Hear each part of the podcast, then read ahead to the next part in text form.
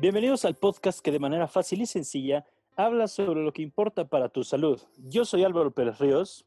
Y yo soy Alfredo Sony y esto es Saludos. Saludos.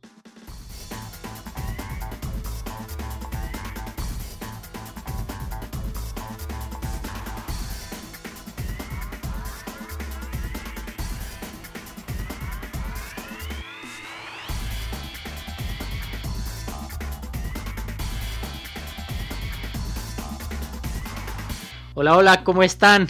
Saludos. Eh, vamos a seguir con, con, nuestro especial de estas dos semanas hablando de los médicos. Eh, la semana pasada estuvimos hablando un poco del contexto histórico y la historia. Y pues hoy ya vamos a hablar del presente y la realidad. ¿Qué onda Álvaro? ¿Cómo estás? Anda Alfredo, qué gusto estar aquí con todos ustedes. Un saludo a todos los que nos siguen escuchando y nos siguen aguantando, ¿verdad?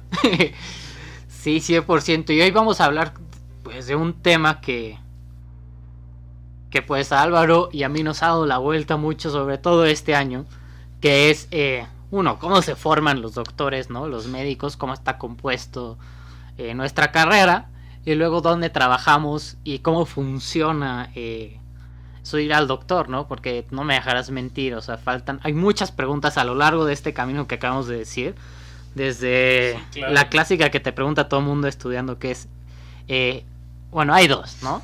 Una es, ¿en qué te vas a especializar? A donde Clásico, llegues. Clásico. Y la otra es como, eh, ¿ya fuiste a hospitales? ¿En qué parte de la carrera vas? Y demás. Exacto. Es lo que es el típico. ¿Ya te graduaste? Oye, ¿en qué año vas? Porque dura como mil años, ¿no? También es un clásico. Claro. Y después, eh, a la hora de trabajar, eh, pues la gente que no sabe te empieza a decir, oye, no, es que eh, te conviene tener consultorio, ¿no? Como, ay, a los médicos les Uh, va muy bien. O tienes que tener plaza en el IMSS, en el ISTE, ¿no? Ajá. Eh, los doctores cobran un montón. Te vas a poder comprar un carrazo. Eh, los doctores juegan golf. También. Los miércoles. Los, Los- miércoles no van al consultorio, es para jugar golf y. meh, tantos mitos y. Y o realidades. claro, y sobre todo, eh, pues algo que nos motivó mucho a hacer esta serie de médicos, además de todas las preguntas en las que les queremos dar respuesta, es eh, cuando empezó la pandemia. Aquí sí voy a hablar por mí. Eh, como ustedes recordarán, en España e Italia se puso muy seria la situación. Entonces, cuando aquí en México apenas estamos viendo si nos encerramos o no, en España estaban viviendo una verdadera tragedia. Y pues le empezaron a, a aplaudir al personal sanitario. Creo que a las 8 de la noche la gente salía a sus balcones Es verdad. y aplaudían, ¿no?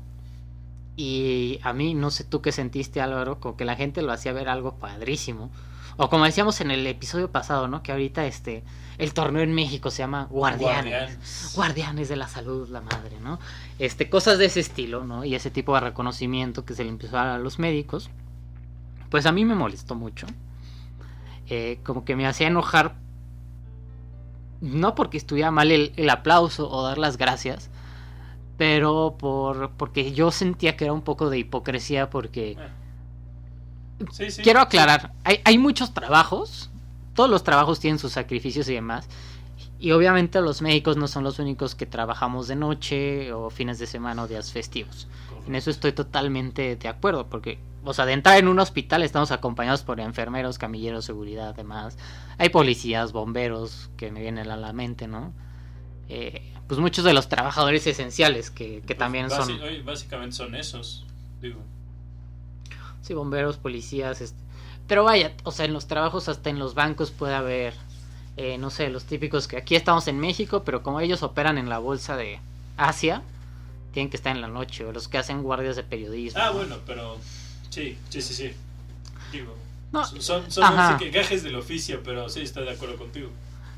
No, y luego hay trabajo de escritorio que también puede durar horas, pero pues como, o sea, yo una vez dije eso en el hospital y me decían, bueno, es que ellos duermen en su cama, o si les dan tiempo de dormir, etcétera. Eso es verdad, eso es verdad. Nada más aclarar que en este episodio es exclusivo de los médicos.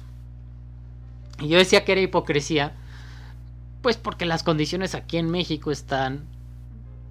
Bueno, en gran parte del mundo hay esta queja, pero también vamos a hablar de México Y bueno, de específicamente. nuestra experiencia, lo que hemos visto aquí nosotros, específicamente en México. O sea, que es mucho ahí. Vamos a dar las gracias, pero están mal pagadas. Los hospitales, ok, tendrán equipaciones para el paciente y por eso tal vez no nos quejamos. Pero pues en muchos no hay donde dormir, no hay que comer como un doctor, eh, no te dan uniformes. Muchas veces tú tienes que poner el material para los pacientes.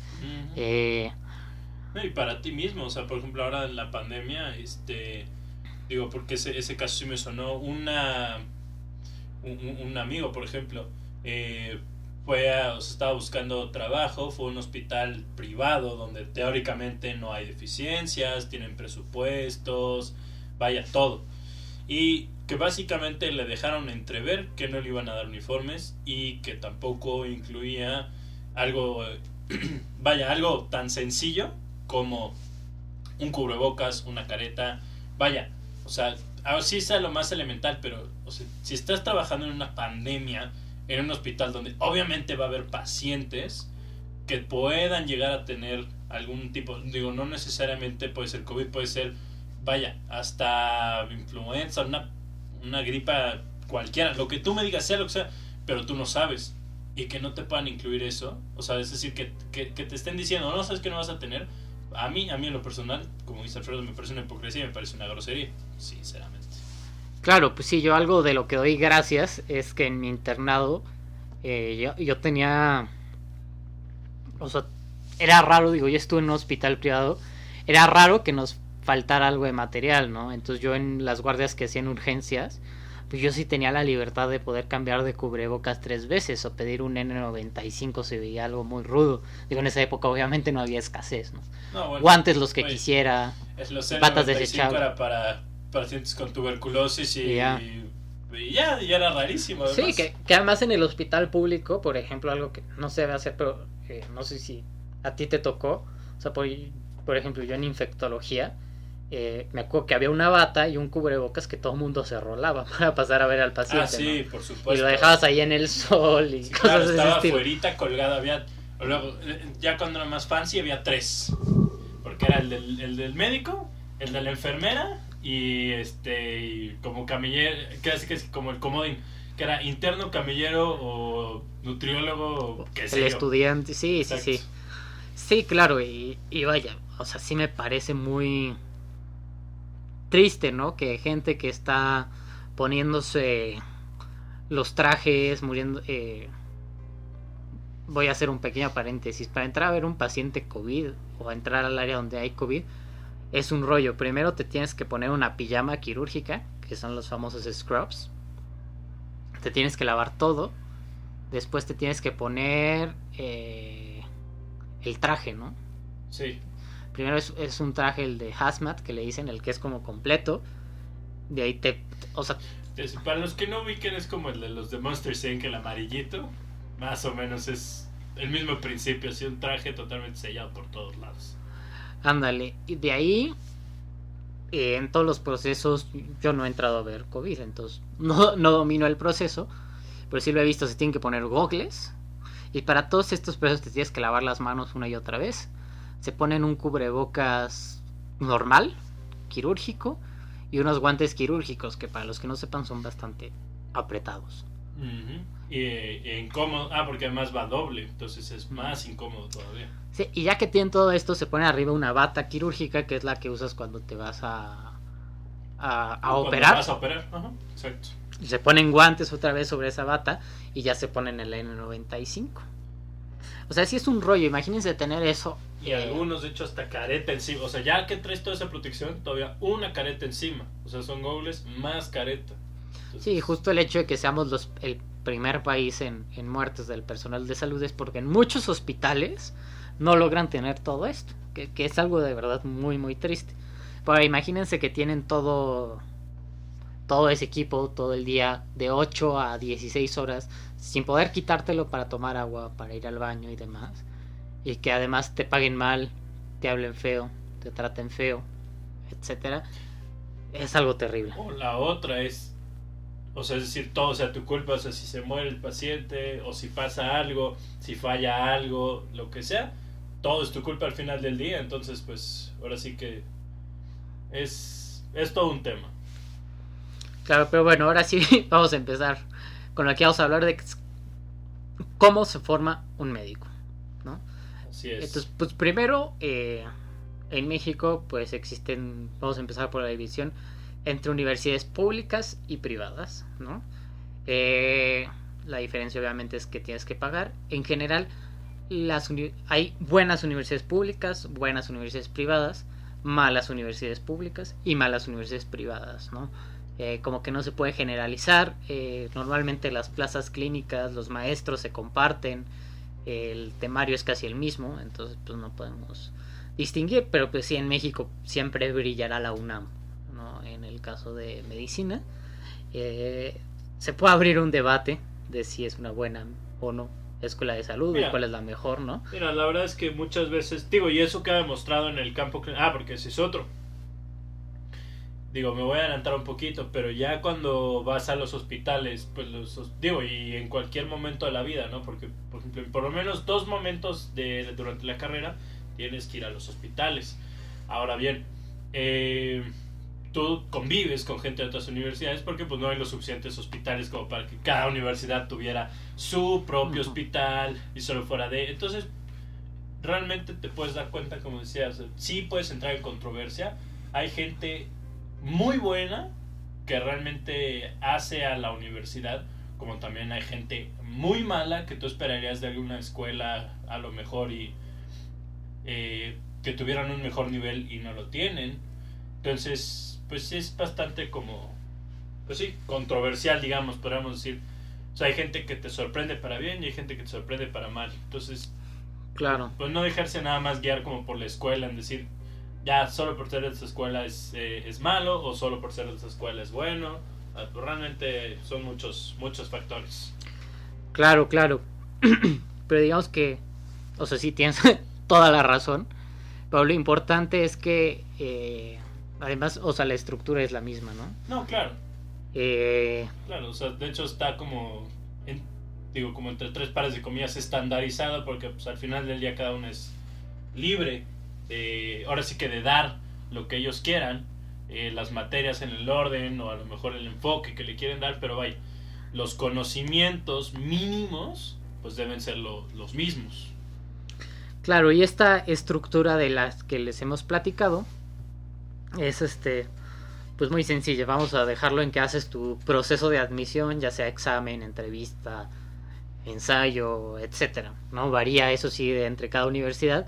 Normalmente se entra a un curso premédico, un propedéutico o un este pues como curso de, inducción, digamos. Ajá, regularización porque pues sí necesitas como que ciertas bases para, para entrar a medicina de ciencias, ¿no? Biología y química sobre todo.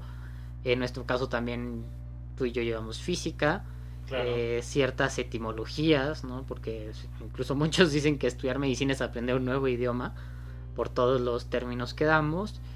Eh, introducción normalmente a la vida de la universidad, eh, ya sea pública o privada. Y un poco de matemáticas. Y después vienen los dos años básicos. ¿Qué digo? Los dos años básicos, digamos, es eh, prácticamente es puro tiempo de estar en el pizarrón. No ves paciente, obviamente no ves nada. Vaya, todavía no experimentas ese glamour de la vida médica. Es pura clase de pizarrón, pura clase teórica. Estás en la, en la universidad. Eh, pues si ves materias que, digamos, se llaman básicas o que son como las bases para entender ya más adelante lo que, lo que va a venir, que ya es aplicado a la, vaya, a la práctica, digamos. Así que valga la redundancia. Y pues... Que la practicas. Exacto. Cuando la practicas, eh, la medicina. No, pero entonces estas bases a lo mejor no tienen que ver, o sea, ¿en qué aspecto? O sea, por ejemplo, a un paciente, digo, ese, ese es como un ahora sí que es entre chiste, queja, broma, anécdota. Porque yo creo que a todos los que lo conozcan les da, han tenido hasta pesadillas con él, el famosísimo ciclo de Krebs, que se ve en una materia que es basiquísima, que es este, bioquímica. Que ahí aprendes las bases para un chorro de materias, un chorro de cosas. Pero por ejemplo, ningún paciente en la vida práctica va a llegar a preguntarte así de, a ver doctor, recíteme usted el ciclo de Krebs. Si no, no le creo nada y, casi casi no lo voy a volver a venir a ver.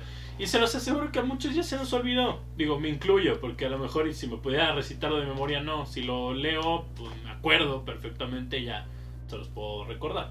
Pero vaya, a lo que voy es, son cuestiones que no vas a tener que, es decir, tener a la mano en tu vida diaria. Sin embargo, el conocimiento que implica que tú sepas o conozcas de manera, eh, vaya, la manera en la que se desarrolla el ciclo de Krebs, eso ya te crea una nueva forma de pensamiento, te crea como la base para que entiendas ahora sí un proceso fisiológico, es decir, eh, un proceso de cómo funciona el cuerpo para que tú sepas y entiendas cuando hay algo bien o cuando algo no está bien. Entonces, claro. Son, son como todas estas cuestiones que dices tú, bueno, pues no tienen que ver directamente con la medicina y estarías en lo correcto.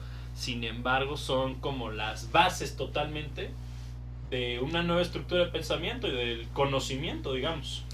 Claro, aquí es cuando ves al paciente sano, como dicen, cuando conoces al cuerpo humano, es donde vemos anatomía, fisiología, cómo funciona la célula, como decía Álvaro, bioquímica, cosas que...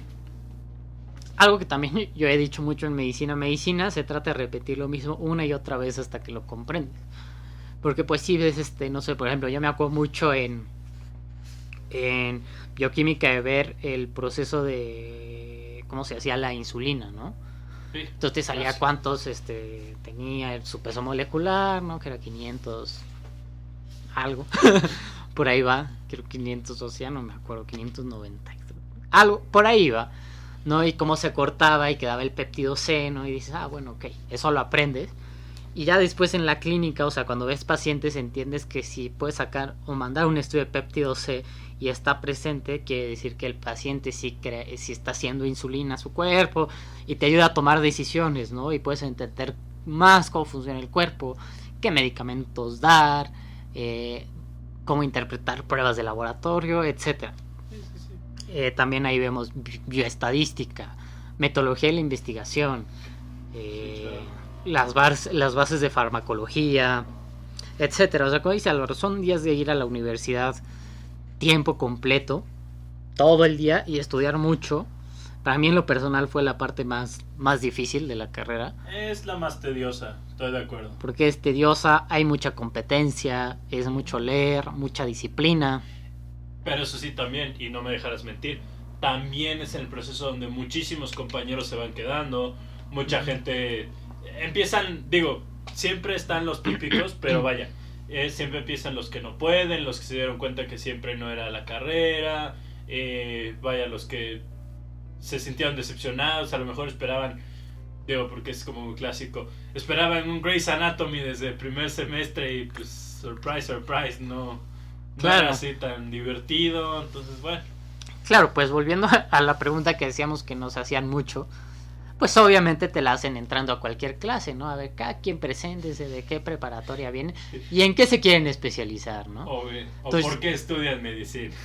Entonces aquí vienen las respuestas clásicas de ¿por qué estudias medicina? Porque quiero ayudar, ¿no? Sí. Porque quiero cambiar a las personas, ¿no? Porque un familiar mío es médico. Porque mi papá me obligó, ¿no? Exacto. Y luego viene, ¿no? ¿Por qué te quieres especializar, no? Y llega el güey como, güey, pues es que yo quiero ser eh, neurocirujano, oncólogo, Sí, hematólogo pediatra. Y, pediatra inmunólogo, güey. sí. Eh, digo, ok, ojalá y haya alguien, digo, yo desgracia, para desgracia de todos y para decepción de los que nos están escuchando, no conozco a nadie que lo haya logrado todavía, pero me daría gusto que alguien lo lograra un día eh, que se propusiera y llegar, digo, y no lo logran no porque no puedan, conozco gente muy capaz, de verdad muy capaz dentro de la medicina, pero los, el camino es largo, es tedioso y pues muchas veces esas expectativas, como bien decías, eh, el ser cirujano, este, pediatra cardiotorácico, oncólogo, pues la verdad es que no es viable y no porque no se pueda, no porque no pueda la persona o no quiera, pero simple y sencillamente la medicina no, no nos facilita esos, esos caminos. Claro, sí, hijo. Sí, ahorita les vamos a contar por qué. Pero justo después de estos dos años, ya que logras pasar todas tus materias básicas y demás, incluso en algunas universidades es un ritual que te dan la bata, llegan los famosos ciclos clínicos, las clínicas o las rotaciones, en las que ya por fin, ahora sí entras como la, lo más más bajo, y de hecho hasta es un poco triste a veces porque no es oficial, de la cadena alimenticia en los hospitales. Ni siquiera, porque yo me, yo me acuerdo muy bien, digo, fue algo, eh, digamos, un poco hasta chusco, podríamos decir. Eh, pero sí, sí, sí, justamente lo que decías, estaban bromeando de, eh, como estudiantes, pues ya en el hospital tienes clases, ya sea durante la mañana, en la tarde, este, y un día nos invitaron a cirugía, estábamos dentro del quirófano y empezaron a, a, decir, bueno, ya terminó la cirugía, este, pues ya sabes, a los estudiantes, oigan, ustedes saben este, su tutorial, si saben coser, y pues sí, sí, sí, sí sabemos. Ah, bueno, pues entonces vamos a hacer algo. Eh, esto, esto cabe mencionar que fue el, el cirujano como de mayor jerarquía, dice, bueno, vamos a hacer un concurso. El interno, que el interno es, digamos, ahora sí que oficialmente el más bajo de la cadena alimenticia, les, les platicaremos qué es, qué hace y todas las crónicas de un interno. Eh, vamos a hacer una competencia entre el interno y el estudiante. Y el residente, que igual lo practicáramos ya más a foco, es un residente, pero el residente es un médico ya titulado que está estudiando la especialidad, va a supervisar. Van a cerrar de cada lado quien cierre mejor y más rápido. El otro debe de pagar los refrescos para todos. Y era- habíamos alrededor de 15 personas en el en el quirófano. Entonces, Qué pues duro. ustedes harán cuentas pues en cuánto iban a salir los refrescos. Entonces, pues obviamente todo el mundo entró en terror, pero para fortuna de nosotros y no, nos defendió el residente diciendo, pero doctor, no es justo porque realmente los internos ni siquiera... Ah, porque la palabra fue, dice, el, el de menor rango, pues es el que debería poner todos los refrescos. Y el residente nos defendió a los estudiantes diciendo, bueno, pero pues sería aquí más bien un concurso entre internos, porque los estudiantes ni siquiera tienen rango oficial, ellos no cuentan. Entonces, por un lado nos salvó de tener que pagar 15 refrescos porque probablemente hubiéramos perdido. Pero sí, sí se siente un poco en el en tu ego, porque tú ya te sientes médico, es más, tú eres jefe de servicio, el dueño del hospital, como cuando estudiante por primera vez llegas a un hospital, te enseñan No, no, no. el ritual. Te dicen doctor. Ah, bueno. Cuando En entras y el poli, el sí, poli claro. te dice, Uy. doctor, pásele. Uy, sí, o las enfermeras. Oiga, doctor, tú dices, bueno, bueno. Nadie te merece. O sea, la mamá de los pollitos se queda corta. No, no, no, no, no. Es una cosa verdaderamente maravillosa. Y sí, y por ejemplo, que te inviten por primera vez al ritual que después se convierte en masacre, que es el pase de visita. Como estudiante, bueno, te sientes tú como si te estuvieran paseando por así como reina de belleza, te están paseando por todo el hospital y vas saludando corto, corto, largo por todos lados. No, no, no, es una experiencia después terminas odiando, pero como Puta, estudiante no te da un miedo. eres eh, de verdad eres una celebridad, tú vas por todo el tour, es más como la leyenda esta famosa de que existe, bueno, no es leyenda porque sí existe un tour secreto que te meten por los túneles y la eh, ahora sí que tras bambalinas de Disney, así igualito. Vas paseando por todas las puertas traseras, los pasillos secretos, todo, todo, todo, todo, todo. Ahora sí con lo que nadie ve, tú lo vas viendo y lo vas conociendo. Entonces tu paseo, así VIP, cinco estrellas, gran turismo, lo Sí, que no. quieras. Es- No es mágico porque, bueno, o sea, nada más cómo funciona. Donde nosotros estudiamos, eh, rotábamos una especialidad por hospital, que eran rotaciones de dos semanas, un mes. Y pues de ahí nos cambiábamos de hospital, digo, podía coincidir dos especialidades en un hospital y demás. o regresar, o qué sé yo. Pero en general funcionaba así y sabemos que en otras univer- universidades funciona que se quedan de sede en un hospital y ahí rotan todas las especialidades de, Del semestre. Del semestre. Son por semestre, a veces son las mismas, a veces no. Sí, o sea, varía esto sí entre universidades, incluso las especialidades que se estudian cada semestre. O sea, nosotros podíamos estar en cardiología, eh, por ejemplo, en el siglo XXI y estábamos con gente de otra universidad, pero de otro semestre que también estaba viendo cardiología, ¿no? Y en esencia, como dice Álvaro, es ir a hacer la sombra de un doctor. Que puede ser un doctor que, que tiene la academia muy forjada en él y pues sí llegas a las 7 de la mañana. Bueno, incluso creo que compartimos ese doctor, puedes llegar a las 6, 6 y media de la mañana. vaya, sí, sí, son, son de esos recuerdos y experiencias que te deja la, las rotaciones. Efectivamente llegamos a las seis y media al HH Centro Médico Nacional Siglo XXI, al Hospital de Cardiología. Era, era algo hermoso. Sí, no, tiene, tiene lo suyo, ¿no? Entonces puedes tener esos doctores que sí se sientan, sacan su presentación, te dejan artículos, estudias y después este... Eh, pues sí, haces el, ritual, que esto en todos los países es, mágico, ¿no? De pasar visita, que es cuando pasa el médico adscrito o el médico general, ¿no? El que bien te va, porque a veces hasta el jefe de servicio le encanta unirse al, tour. Sí, o sea, normalmente, sobre todo en los hospitales públicos, pues si viene el jefe de piso, el jefe de servicio, el, el doctor que está viendo a los pacientes, vienen los residentes por jerarquías, los internos que son los que han estado cuidando a los pacientes y los estudiantes. Entonces pasan eh, de 10 a 30 personas. imagínense, promedio 15 personas así por cada cama. Entonces es todo, todo, un, todo un show. y además hay pases de visita que duran 30 minutos, como hay pases de visita que duran 3, 4 horas. Sí, sí, sí. O sea, había, había rotaciones en las que llegábamos a las 7. Te tocaba, no sé, váyanse a desayunar, ¿no? Entonces salías a echarte un taco, una torta, un guajolocombo. El guajolocombo. Sí, no, que, que, los pasillos gastronómicos afuera de los hospitales de la Ciudad de México. Es más, después vamos a hacer nuestra guía para, para todos los que están en clínica. Exacto, podríamos hablar toda una hora de comidas de hospitales. Eh, entonces, este, pues como funciona es que ya se arma la tropa, ¿no? Empiezan a pasar visita y normalmente los internos presentan al paciente, ¿no? Que cuando eres interno es horrible. ¿no? Porque te tienes que saber al paciente de memoria, ¿no? Entonces, paciente masculino, 37 ah, años, postoperado de apendicectomía, pues lo presentan y después el residente dice cómo lo trató y después se abre puerta a la masacre. Que empiezan a hacer preguntas de que a los estudiantes, a los internos, a los residentes. y es una lucha. Veces va por jerarquías también. No, y es una lucha de ego para ver quién dice que sabe más, porque muchas veces es mentira y pues así te puedes chutar, como dice Alba, una hora por paciente que tenía una babosada, ¿no?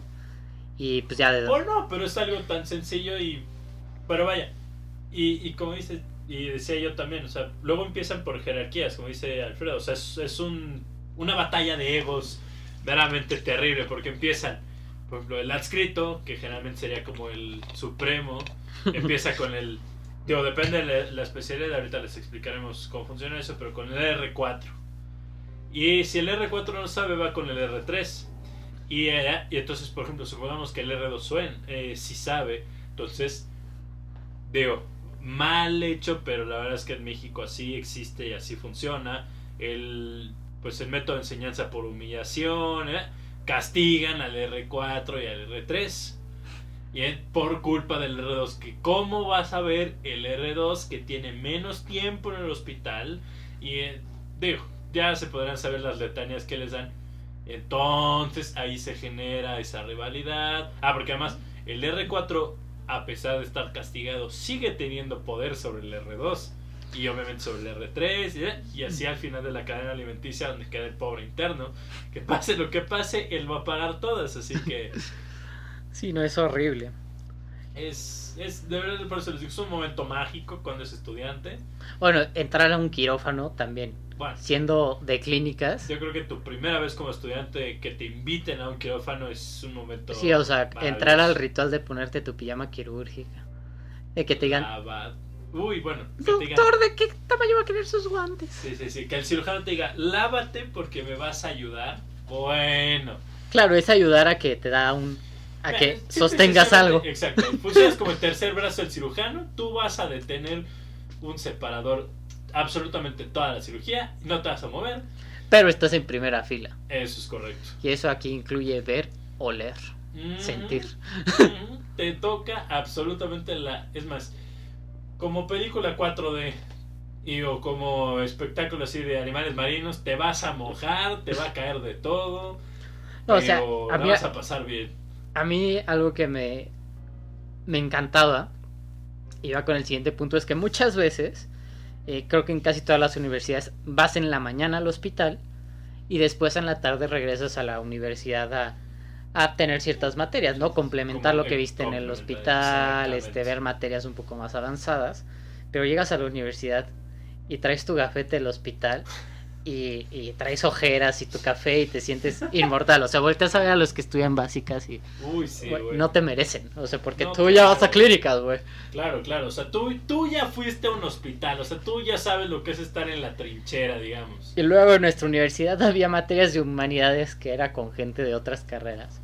Y me acuerdo sí. perfecto un día que estaba rotando en otorrino y ese día había tenido la oportunidad de entrar a una rinoplastía, que es eh, una cirugía en la que le haces algo a la nariz. Normalmente Una, la, reconstrucción. ajá, la puedes reconstruir, quitar ciertas cosas. Exacto.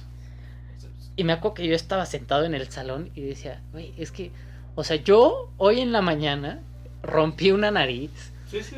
puse un punto en una nariz y estos güeyes nada se levantaron y vinieron y están hablando de lo que vieron en ESPN de quién ganó en fútbol y yo rompí una nariz. Sí, sí, O sea, sí me acuerdo que me sentía, Sí, sí, sí, no, bueno.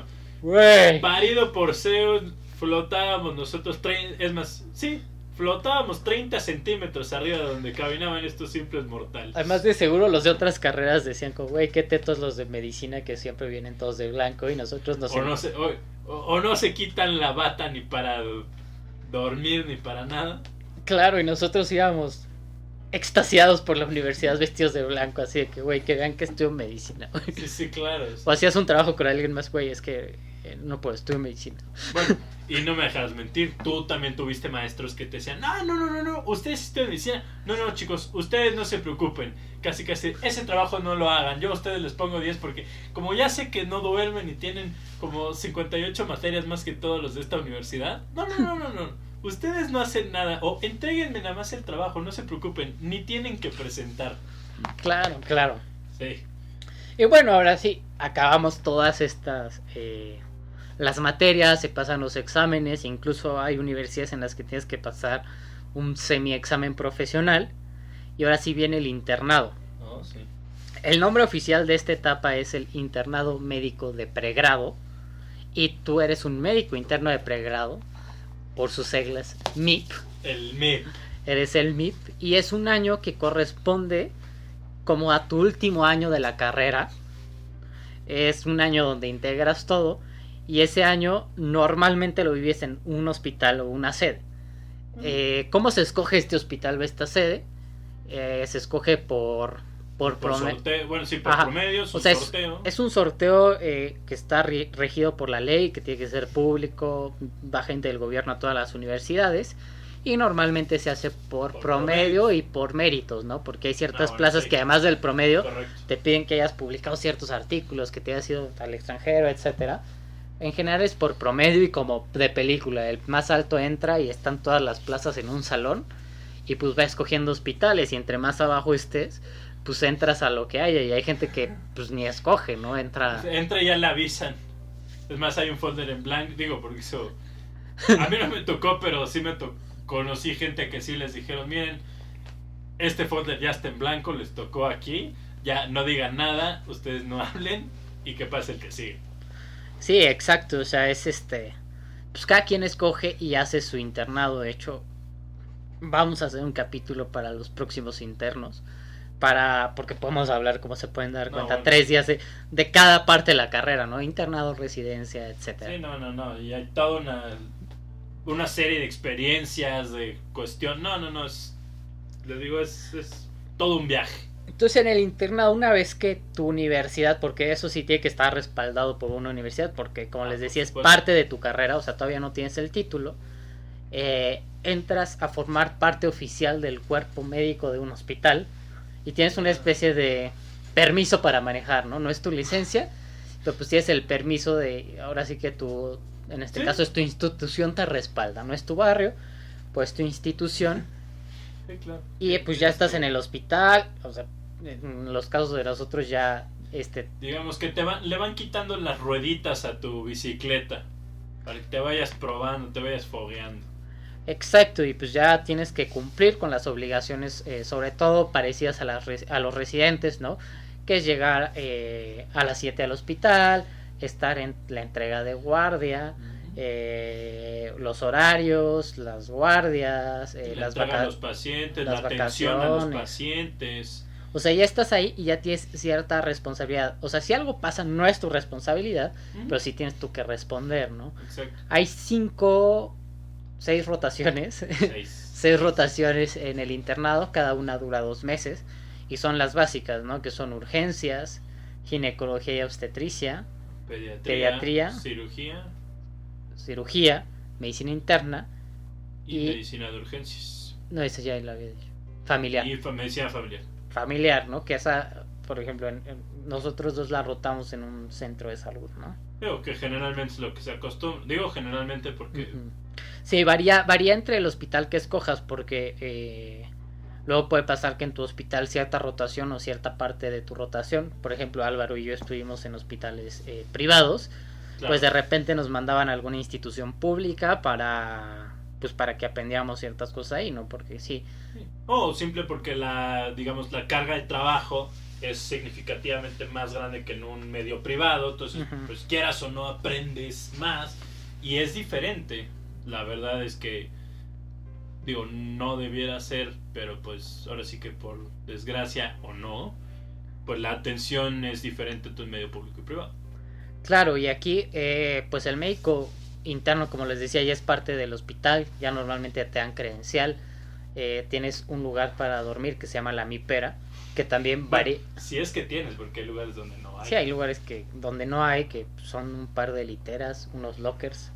Hay unos que hasta tienen computadoras y televisión y Sí, no, cosas bueno. vari- Pero, pero, pues les digo, varía entre hospitales, este, te dan de comer, Y muy importante, te dan tu famosísima beca MIP. Y exacto, y tienes acceso a un sueldo, ¿no? Es la primera vez que como médico te pagan, y esto sí es importante mencionarlo, porque eh, mientras en otras carreras, en la etapa en la que tú como médico estás en ciclos clínicos, en muchas, Estamos hablando tercer año, por ajá, ejemplo. o sea, a partir de quinto semestre, depende de cómo lo manejes, pues derecho, administrativo, arquitectura, en casi todas las otras Sí, pueden sí, empezar a trabajar de becarios, ¿no? Que es medio... O tiempo. algún asistente, o trabajas con el primo de, ya sabes, el amigo del primo de un amigo, o qué sé yo. que por lo que he visto en internet, eh, normalmente como becario administrativo de marketing, lo que sea, pues hay sueldos de, de 3 mil ¿Tres hasta mil pesos? 8 Sí, mil sí, pesos. Como por cuatro horas. Digo, que te lo venden así como prácticas profesionales, cuatro horas, becario, tres mil pesos. Bueno, los estudiantes de medicina en esta etapa, estás yendo al hospital, como Dios te da a entender. O sea, hay gente que es lo suficientemente afortunada para tener coche, pero, Pero pues, no todos. la mayoría se mueven en transporte público, lo tienen que pagar, pagar libros, regresar a tu universidad, fregarte hasta las 10, 12 de la noche estudiando, leyendo para el otro día y se repite, lo que te deja sin tiempo de, de poder trabajar, ¿no? Que es un poco lo que platicábamos con la doctora Hazel en, en los Claro. capítulos, ¿no? De lo difícil que es tener un ingreso.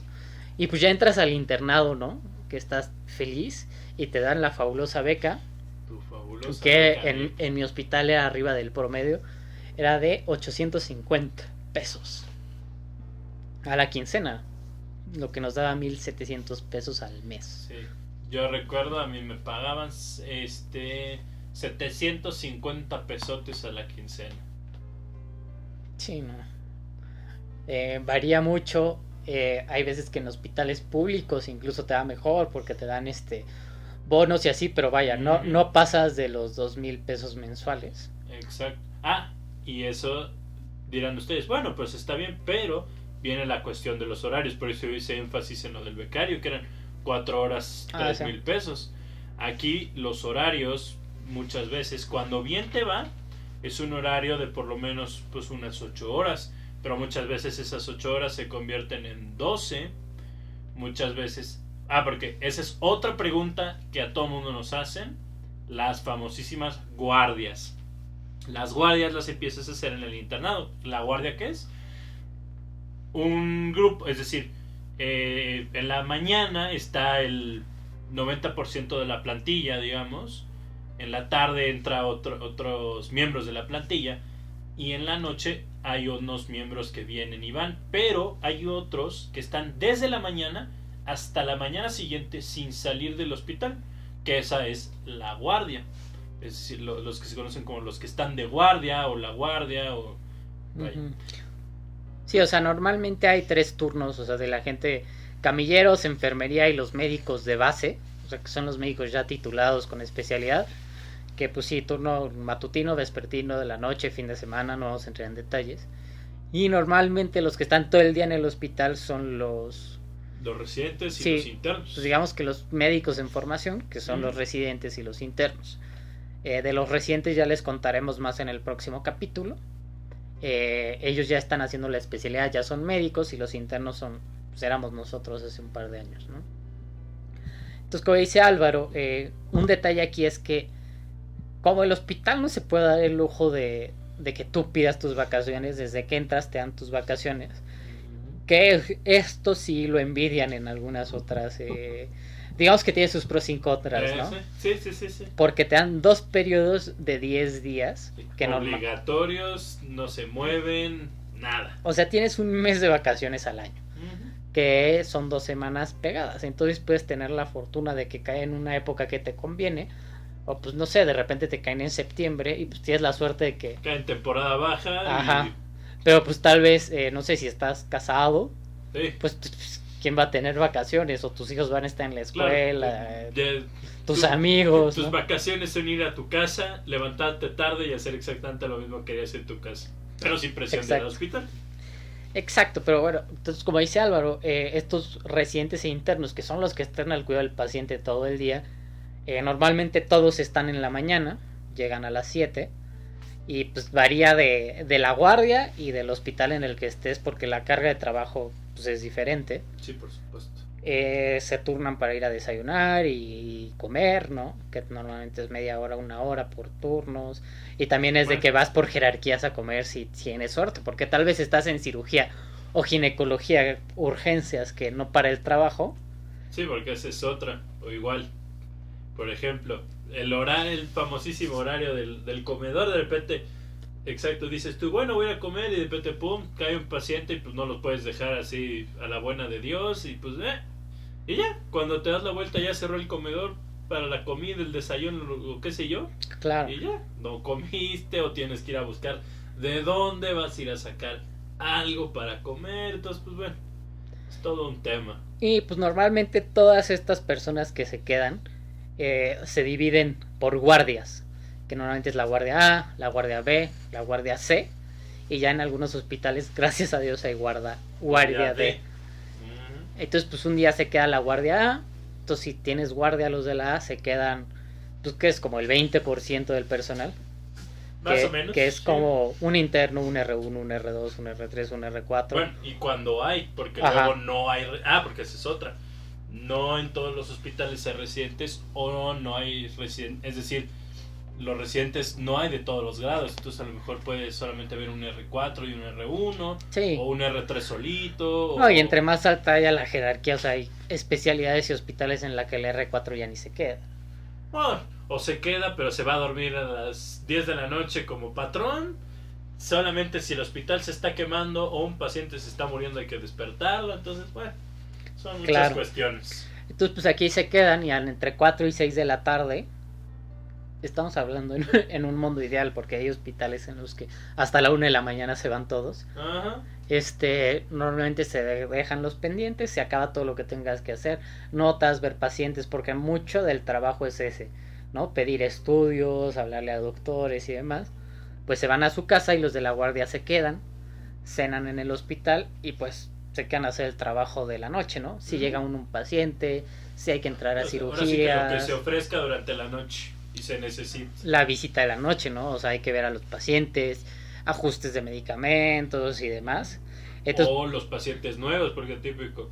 Ingresa un paciente por la tarde y lo iban a operar y regresa en la noche y ver que esté bien y que ahora sí que duerma dulce y tranquilo y pues... Sí, claro, o incluso empiezan a llegar en la madrugada pacientes que ya tienen cirugías programadas o de urgencia, porque no Ah, sí. falta, digo, no me dejarás mentir, típico de fin de semana, no falta el borrachazo, el accidente, el que estaba yo en mi casa tan tranquilo, digo, porque una vez, y no se me va a olvidar, el día que llegó una persona que llegó de la fiesta, eh, había tomado un poquito, pero nada, y de verdad se tropezó con un em, ¿cómo se llama? con un tapete en la entrada de su casa y se golpeó contra la puerta. Y fue a dar a las 3 de la mañana al hospital porque, digo, sí traía una cortada aparatosa, la verdad nada grave, pero aparatosa, de verdad, por resbalarse con un tapete en entrada de su casa. Entonces, Sí, no, hay cada cosa. hay... No, y varía entre especialidades, porque hay, hay unas en las que, o sea, en urgencias, en ginecología o en cirugía, Bueno, pues es famoso que, que ya casi sabes que no vas a dormir, ¿no? no, claro, los partos que no avisan y nacen, digo, como todos sabrán, los bebés nacen a la hora que se les da la gana, entonces, sí. Sí, no, y luego, eh, no sé, hay sábados en la tarde que te ibas a picar los ojos al hospital y así. Ah, eso sí, hay el mito de que si dices que vas a tener una guardia tranquila o que la guardia esté tranquila, todo sale mal. Sí, Y ahí hay ciertas supersticiones. Pero sí, como pues, los gatos de cabeza. claro, entonces pues, te quedas a dormir en el hospital, a dormir entre comillas, porque te digo, hay veces que no duermes nada, hay veces que si duermes medio 3, mal 4 horas, si tienes o 3, medio 4 horas, eso sí, en general es que dormiste. Sí, no. ¿no? Y pues ahí te tienes que levantar a las 5 de la mañana, 5 y media, para bañarte, porque pues tienes que estar impecable y presentable Ah, sí. para que lleguen tus compañeros. Y ya llegan todos otra vez y ahora haces otra, otro ritual, además de pasar visitas, la entrega de guardia. Entrega de guardia. Que pues es básicamente contarles a todos qué pasó en la noche, ¿no? Este paciente Las vino eventualidades. este paciente llegó, este paciente ya no está con nosotros. Es pasar el chisme, básicamente, de qué, qué pasó desde que se fueron hasta que regresaron. Y tú eres el chismoso. de una manera estructurada, se, da- se dan los pendientes y a trabajar. Pero bueno, ya que pasamos este año, que no me dejarás mentir Álvaro, es el mejor y el año más pesado de la carrera. No, claro. Yo creo que todos, todos los que han pasado por ahí se acordarán de su internado como el mejor y el peor año de su vida. Claro, te acuerdas con mucho cariño, o sea, con las gentes que, con las gentes, ¿eh? Con la gente que haces, eh, que está en tu guardia, eh, formas una amistad rarísima. Sí. porque se vuelven como tus hermanos. O sea, yo, yo veía a los que éramos y sentía que los residentes eran mis hermanos grandes, les agarras una confianza a ellos a ti.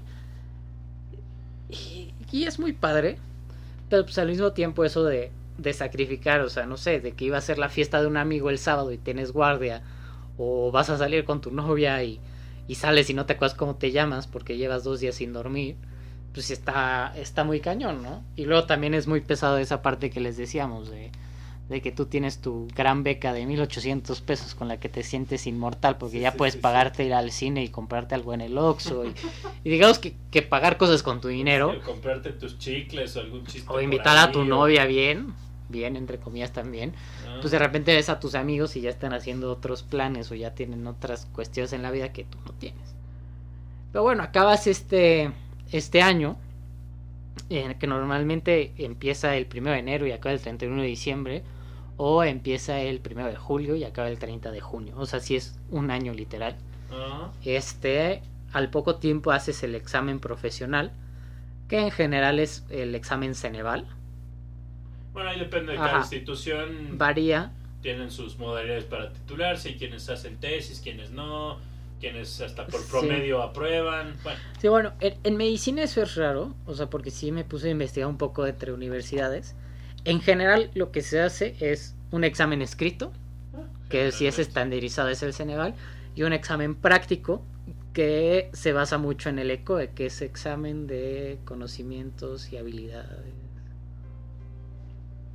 Algo así es, el punto es que son varias estaciones en las que es un examen práctico, ¿no? Se ve cómo entrevistas a un paciente, cómo interpretas laboratorios, cómo, eh, cómo suturarías, etcétera. O sea, lo que necesitas para ser doctor.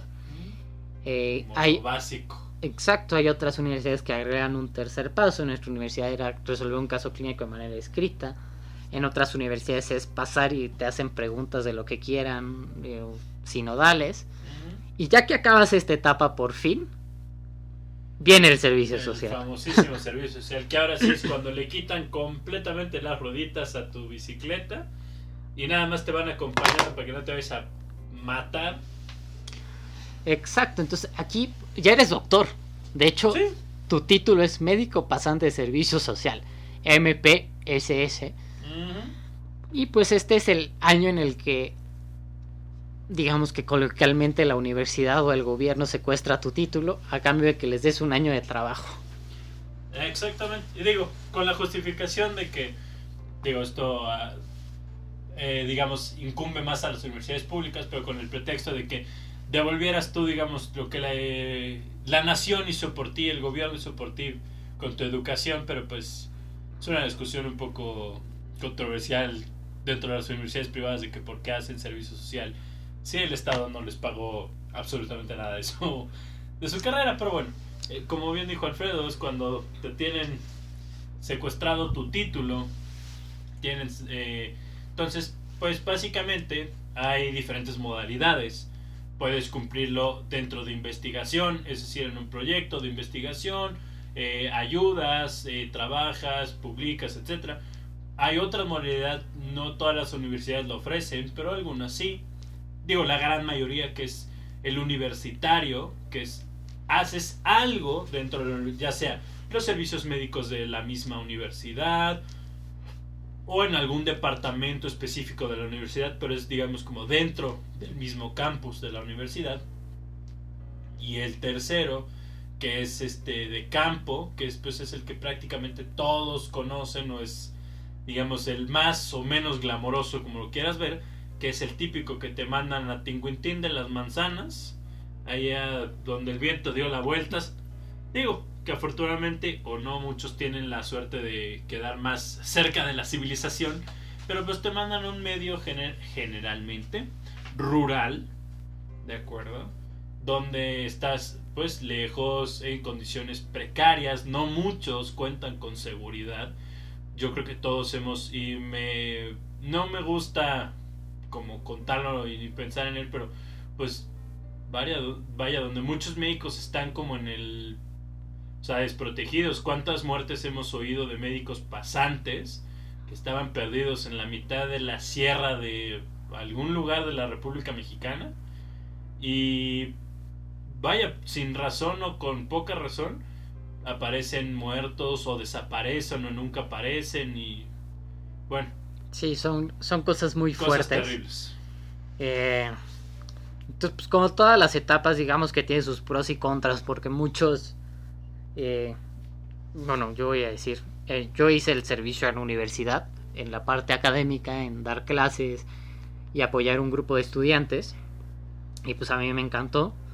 Pues en mi caso yo no, o sea, fue padrísimo porque era, me la pasé muy bien, trabajé, conocí mucha gente, pero pues sí tenía el contra de que pues no te pagan y pues es lo mismo de que no tienes en qué trabajar, ¿no? Entonces pues es muy pesado ser un joven de 25, 26 años que trabaja todo el día, pero no le pagan, ¿no?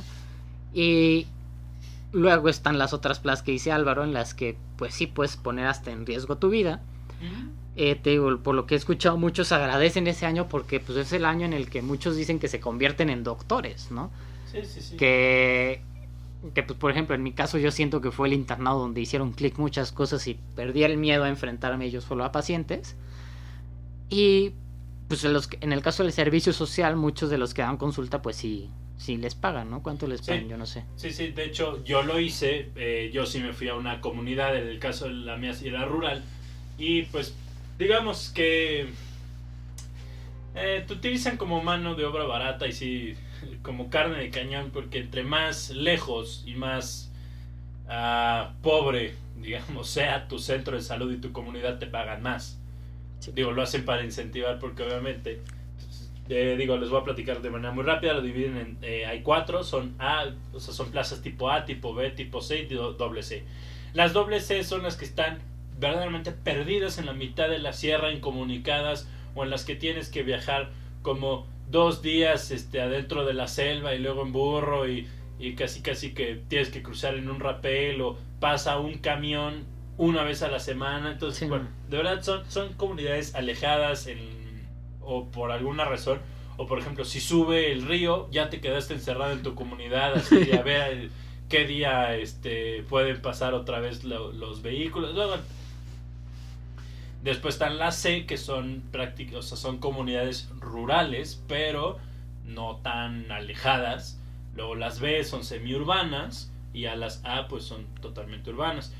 Obviamente el servicio social se prefiere que sea en una plaza B, C o doble C, pero pues obviamente hay plazas que son A porque pues obviamente también existen centros de salud dentro de las ciudades. en el caso de la Ciudad de México existen centros de salud que atienden a dos o tres colonias y también son válidos. Eh, digamos, el trabajo es parecido, porque no podemos decir el mismo porque son poblaciones diferentes. No es lo mismo atender una población urbana que pues tiene acceso a diferentes servicios, eh, digamos a otro tipo de educación a lo mejor, porque muchas veces digo, yo la verdad es que eh, donde estuve, yo, yo adopté ese, eh, a mí me verán decir, y no lo digo de manera despectiva, sino digo con mucho cariño, yo, le, yo llegué a adoptar ese lugar, siempre les digo mi pueblo, porque era un pueblo y la gente lo sabía y lo aceptaba, pero en mi pueblo afortunadamente había em, secundaria e incluso preparatoria y una universidad virtual. Pero no todos los, los, pueblos, no todas las comunidades tienen esas, esas ventajas. Entonces, bueno, es una cosa por otra. Eh, generalmente a mí en esa comunidad me pagaban eh, un poquito más porque ganaba yo ya 1850 pesos. ¿A la quincena? No, en el mes. no, bueno, fuera. Pero vaya, es ya un avance y como les decía, ahí es cuando te quitan las rueditas de tu bicicleta. Realmente te van siguiendo porque al final del día, pues la institución, ya sea tu universidad como el lugar, que en este caso, pues la gran mayoría lo hacen directamente en la Secretaría de Salud y sus diferentes centros de salud y hospitales, pero eh, digamos ellos se hacen responsables de ti todavía. Entonces tú ya no tienes esta cuestión de que tienes gente encima de ti o que te dicen qué hacer al 100%, o sea, no hay ningún adscrito, ya no hay residentes, ya no eres interno, entonces tienes esa libertad, digamos, de ejercer tu medicina, pero todavía estás como cuidado, entonces como bien dice, mucha gente se suelta y es donde realmente te llegas a ser médico o por necesidad, porque como estás solo, digo, depende de tu comunidad. Hay algunos centros de salud que tienen dos, tres, cuatro médicos, hay unos que no tienen ninguno. Hay uno donde tú juegas a ser el farmacéutico, la secretaria, la enfermera, el, médico, el, de seguridad, el general. Exacto, o sea, tú eres el, vaya, el responsable médico, el director general de la unidad, el responsable, el, contador, vaya, tú haces absoluto, o sea, mantienes vivo ese centro de salud, porque sin ti ese lugar se cae y es un caos. Entonces, este, vaya, hay unos que hasta les ha tocado ser hasta enfermero de campo. Entonces, el enfermero de campo es el enfermero que sale a las casas a visitar, a vacunar a los niños que no se han vacunado, etcétera, etcétera. Entonces, ustedes se imaginarán este toda la experiencia, las aventuras que uno vive en el, en el servicio social. Y pues bueno, esta etapa también dura un año. Y ahora sí, ya que la acabas y haces todos tus trámites y el papeleo, por fin, eh, si no hay una pandemia, llega tu título y tu cédula. Y ya ahora sí eres un médico general. Y pues bueno, ya hoy nos extendimos platicándoles un poco nuestra experiencia y, y esperemos que en una hora quede muy claro cómo funciona la carrera y que ya no haya tantas que la mayoría de sus dudas se hayan exacto resuelto y si tienen o vaya si les generamos más adelante la confianza de preguntarnos más o si quieren saber más pues también con todo gusto les podemos platicar ahora sí que qué es qué es o a qué nos referimos o cómo fue ya en un aspecto más personal como todas estas situaciones. Claro y este y pues ya el próximo capítulo les vamos a contar ok ya soy médico general cuáles son los caminos que puedo tomar y si tomo cada cual camino, cuánto tiempo me va a, tardar. Y pues un poco las condiciones laborales, ¿no? Para que entiendan un poco cuál era nuestra opinión que, que expresamos al inicio de este capítulo.